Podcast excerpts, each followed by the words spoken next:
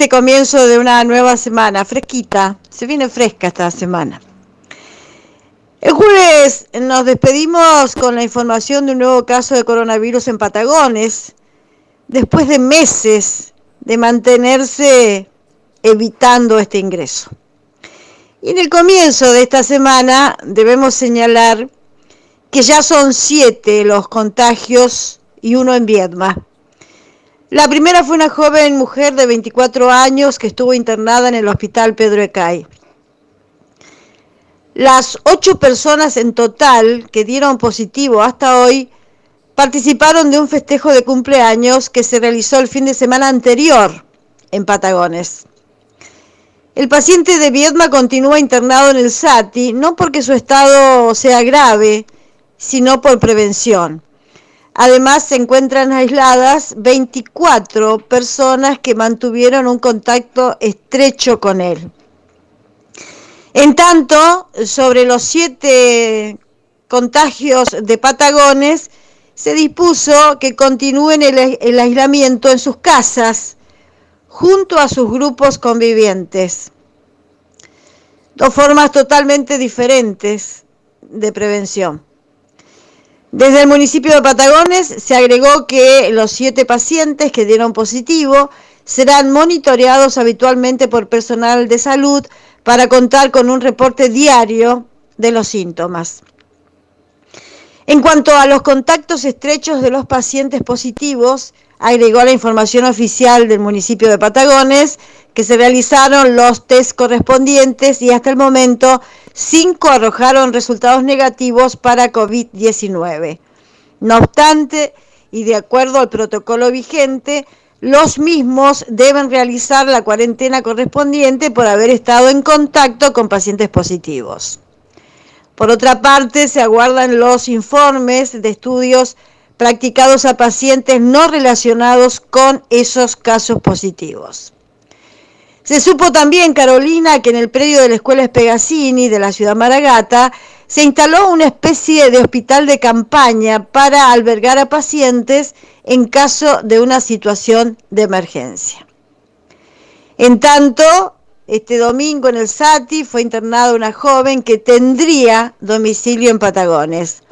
Fue hisopada y aún no se conocen los resultados. Por otra parte, y ante la aparición de casos, de estos casos en la comarca, está prevista para esta hora, es probable que se esté realizando, una reunión en Patagones de los intendentes de esa localidad, José Luis Sara, y el de Viedma, Pedro Pesati, junto a los directores de los dos hospitales y referentes de salud de ambas localidades. Tras ese encuentro, podrían surgir nuevas medidas de prevención en la comarca.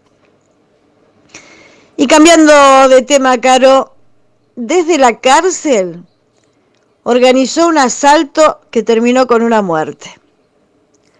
Ocurrió en marzo del año pasado en el barrio Lavalle, cuando dos hombres de Bahía Blanca llegaron al lugar para comprar una camioneta que habían pactado por las redes sociales.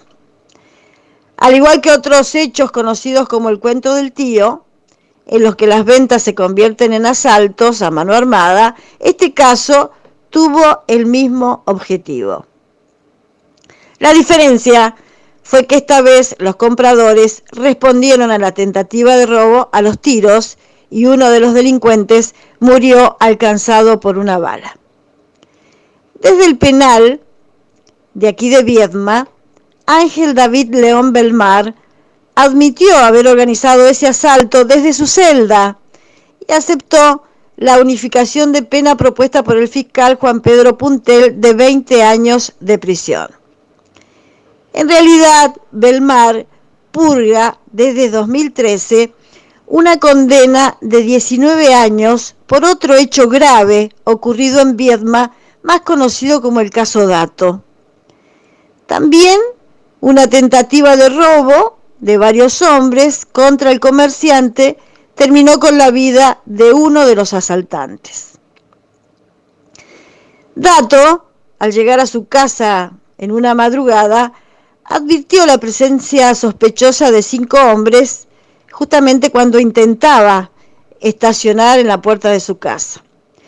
Para evitar que ingresaran a su hogar, se dio a la fuga a toda velocidad bajo una verdadera lluvia de balazos. Los asaltantes rodearon la camioneta del comerciante y una vez que éste emprendió la fuga, los delincuentes quedaron en una posición enfrentada. Uno de los disparos que ellos mismos gatillaron terminó con la vida de uno de los integrantes de la banda. Tres de ellos fueron condenados a 19 años de prisión.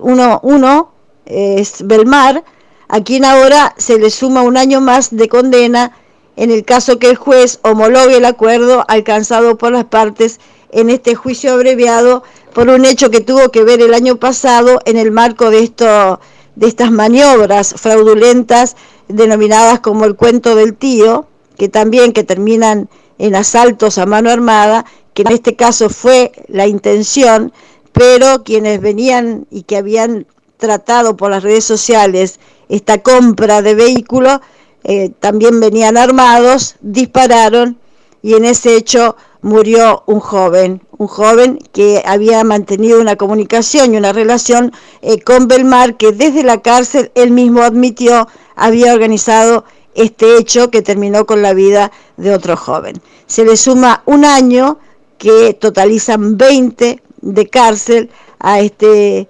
muchacho joven de apellido Belmar. Habrá que ver que decide finalmente el juez que interviene en esta causa.